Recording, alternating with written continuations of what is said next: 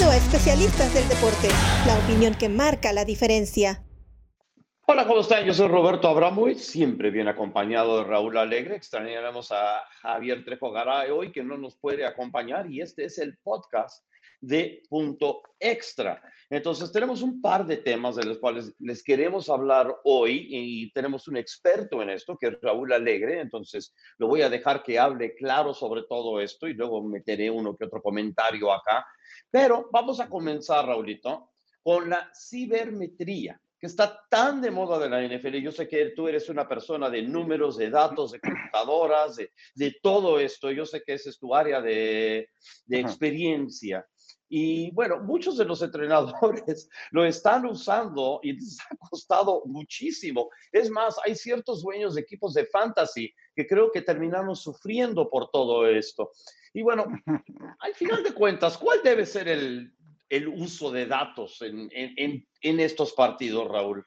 Hay dos conceptos. Uno es el antiguo librito. Te decían que él, un, un, entrenador toma las decisiones, como se dice, by the book. O sea, es un librito que yo nunca he visto, pero que hacen referencia a él y tiene que ver con la situación de que si pateas, si no pateas. Y hay otra que es eh, que la que ha surgido, le dices la las, las métricas eh, cibernéticas, los analytics, ah, la palabra es un anglicismo, pero creo que aplica bastante bien.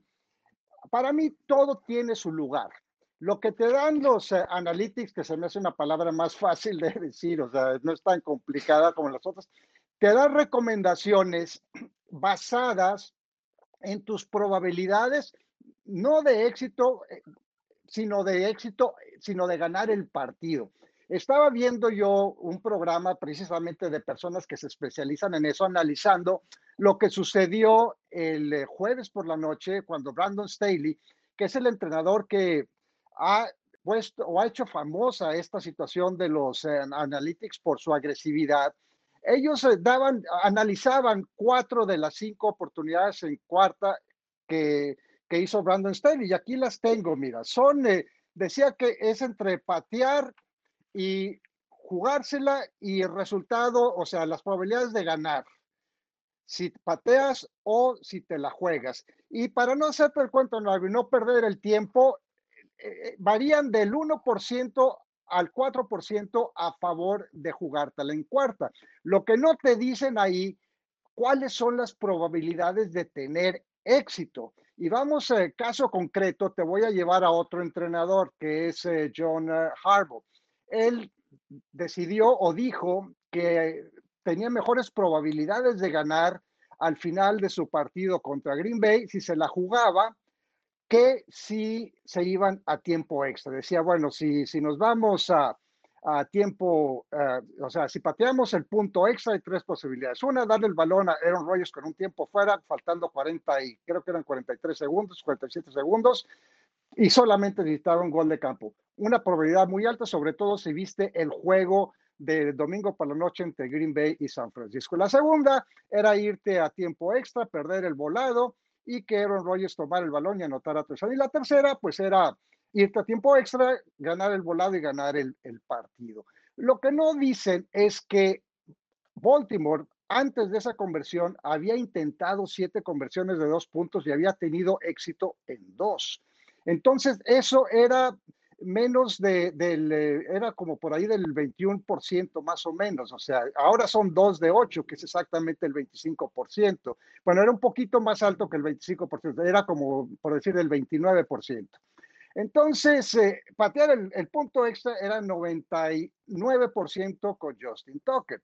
Así que la, las, eh, los analytics no te dan todo lo, o sea, la gama de posibilidades. Para mí, al final de cuentas, y no sé qué pienses tú, si, si los entrenadores se deben de basar en, en, ese, en esas estadísticas o si deben ellos de tomar la decisión basados en sus instintos, basados en la condición de los jugadores, basados en lo que llaman momentum, que en ese momento el equipo de Baltimore lo tenía sobre eh, los empacadores de Green Bay.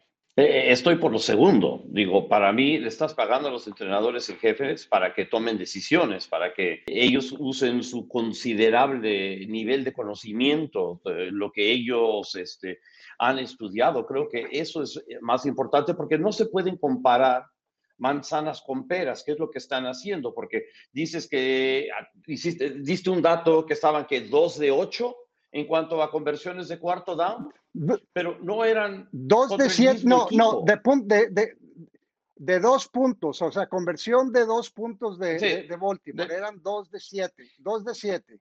Sí, que es menos pero no son contra el mismo equipo, no son siempre la misma situación. Entonces, es más, no, tenías ni el mismo mariscal de campo. Entonces, porque Jackson estaba fuera. Entonces, eh, hay muchas variables. No es lo mismo. Estoy de acuerdo contigo. Sí, 100%. Digo, hay demasiadas variables. No todas las situaciones son iguales, ¿verdad? Eh, esto no es una computadora que sigue con exactamente las mismas condiciones y haces lo mismo que lo que vas a hacer. Aparte, estás hablando de individuos. Eh, puedes hablar de distintas cosas, hasta el clima puede terminar afectando qué es lo que estás haciendo.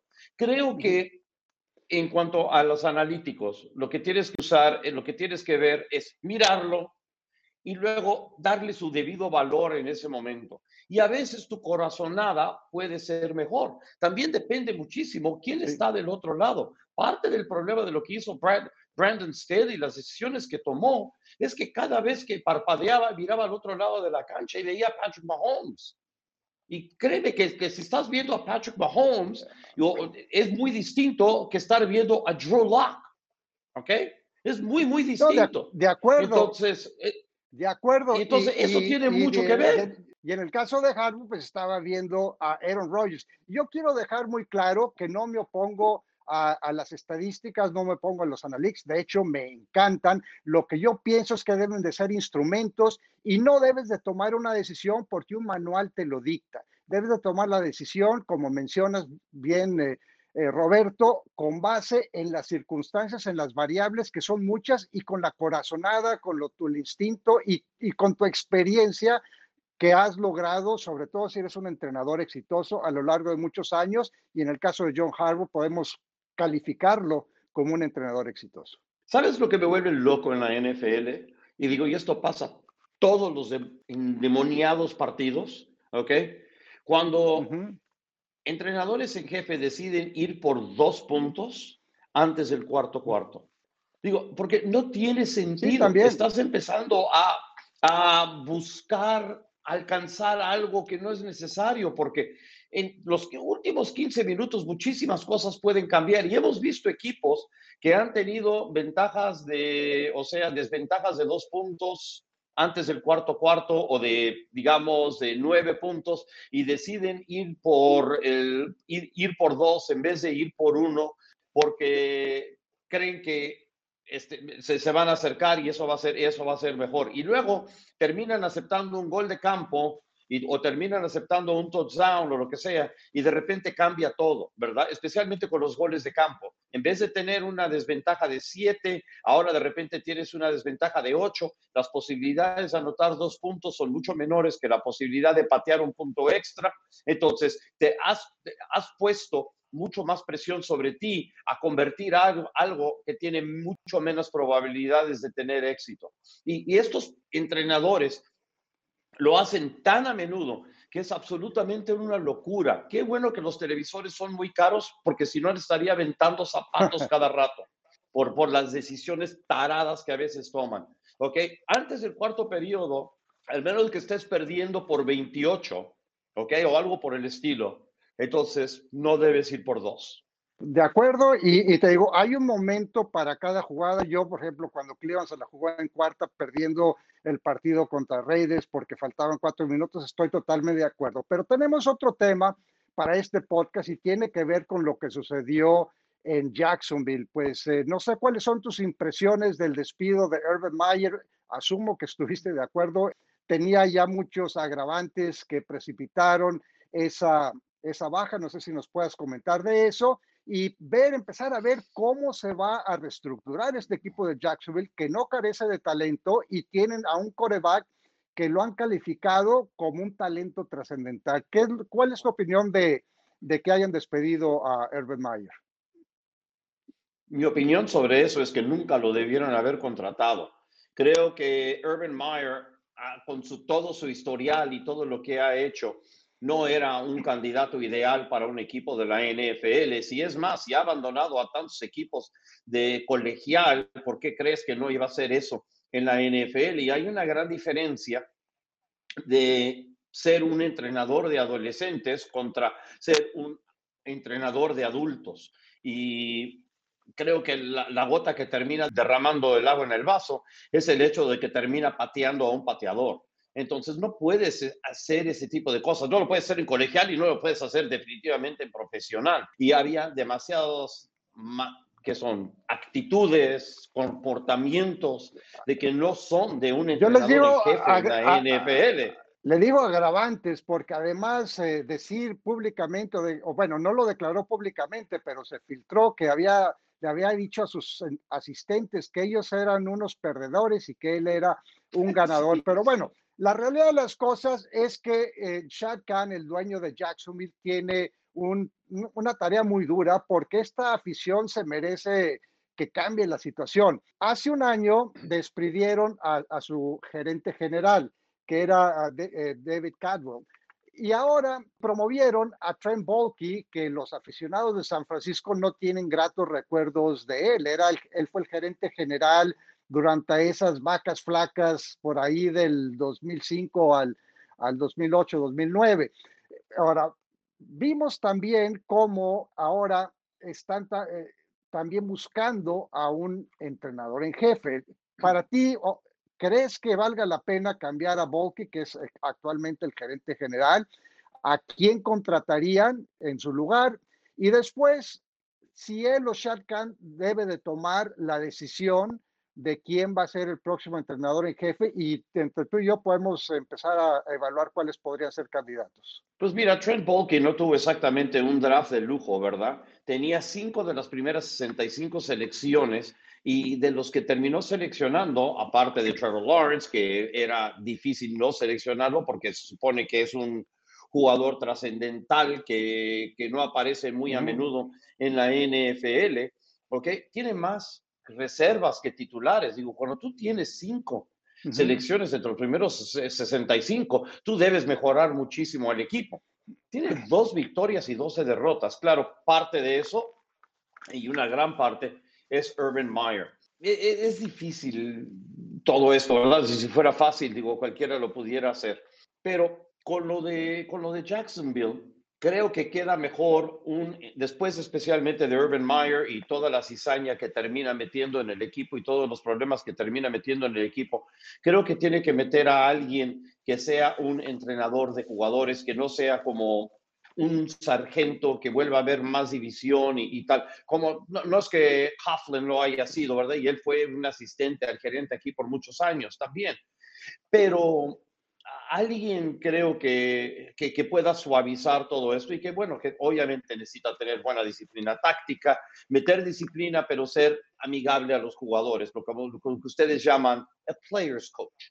Y creo que eso debe ser importante, pero no necesariamente tiene que ser alguien reciclado, pero sí puede ser alguien que, que le pueda especialmente tratar con Trevor Lawrence, que, que, que le saque el jugo a Trevor Lawrence. Entonces, me encantaría ver a alguien como Eric Bieniemy, que no se, le, no se le brindó la oportunidad el año pasado después de hacer absolutas maravillas con Kansas City. Creo que él sería alguien ideal. Si él puede sacarle el jugo a alguien como Patrick Mahomes, ¿cómo no puedes darle la oportunidad de hacer lo mismo con alguien como Trevor Lawrence? Y eso es lo más importante, ¿verdad? Hasta cierto punto, esto termina siendo clave porque si tú tienes un muy buen mariscal de campo y ahí tienes en potencial un excelente mariscal de campo en Trevor Lawrence, entonces tienes garantizado casi el éxito en los próximos 12 años.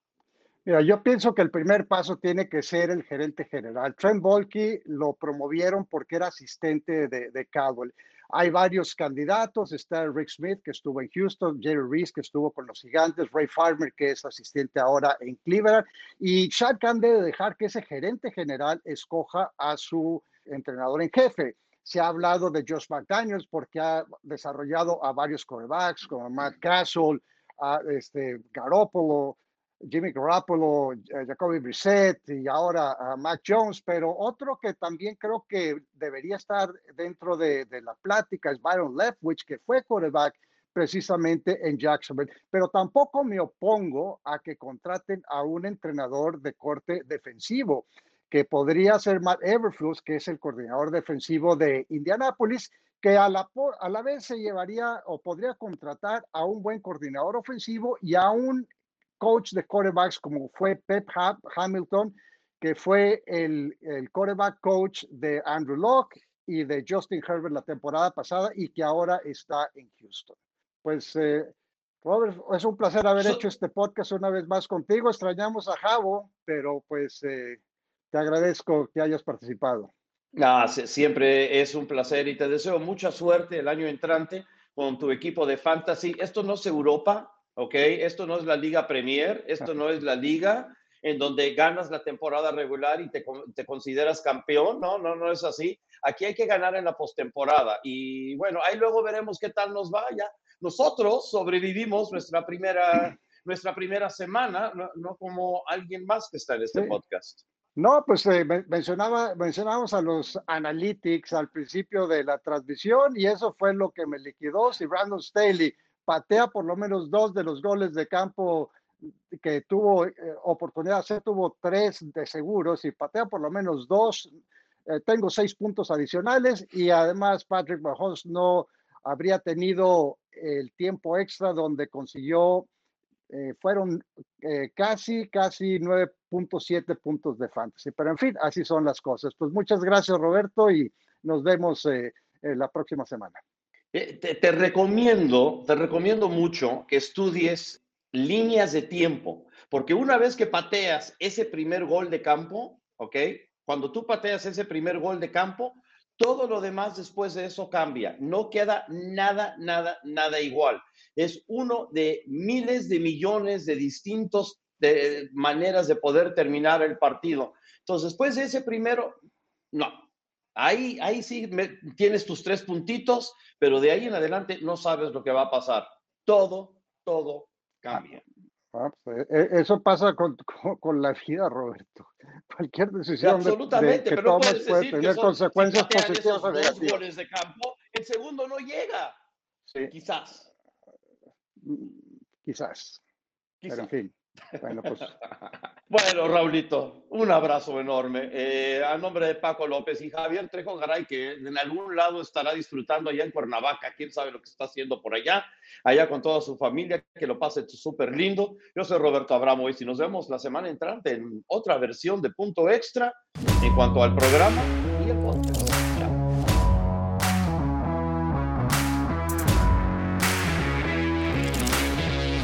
Por acompañarnos en Especialistas del Deporte.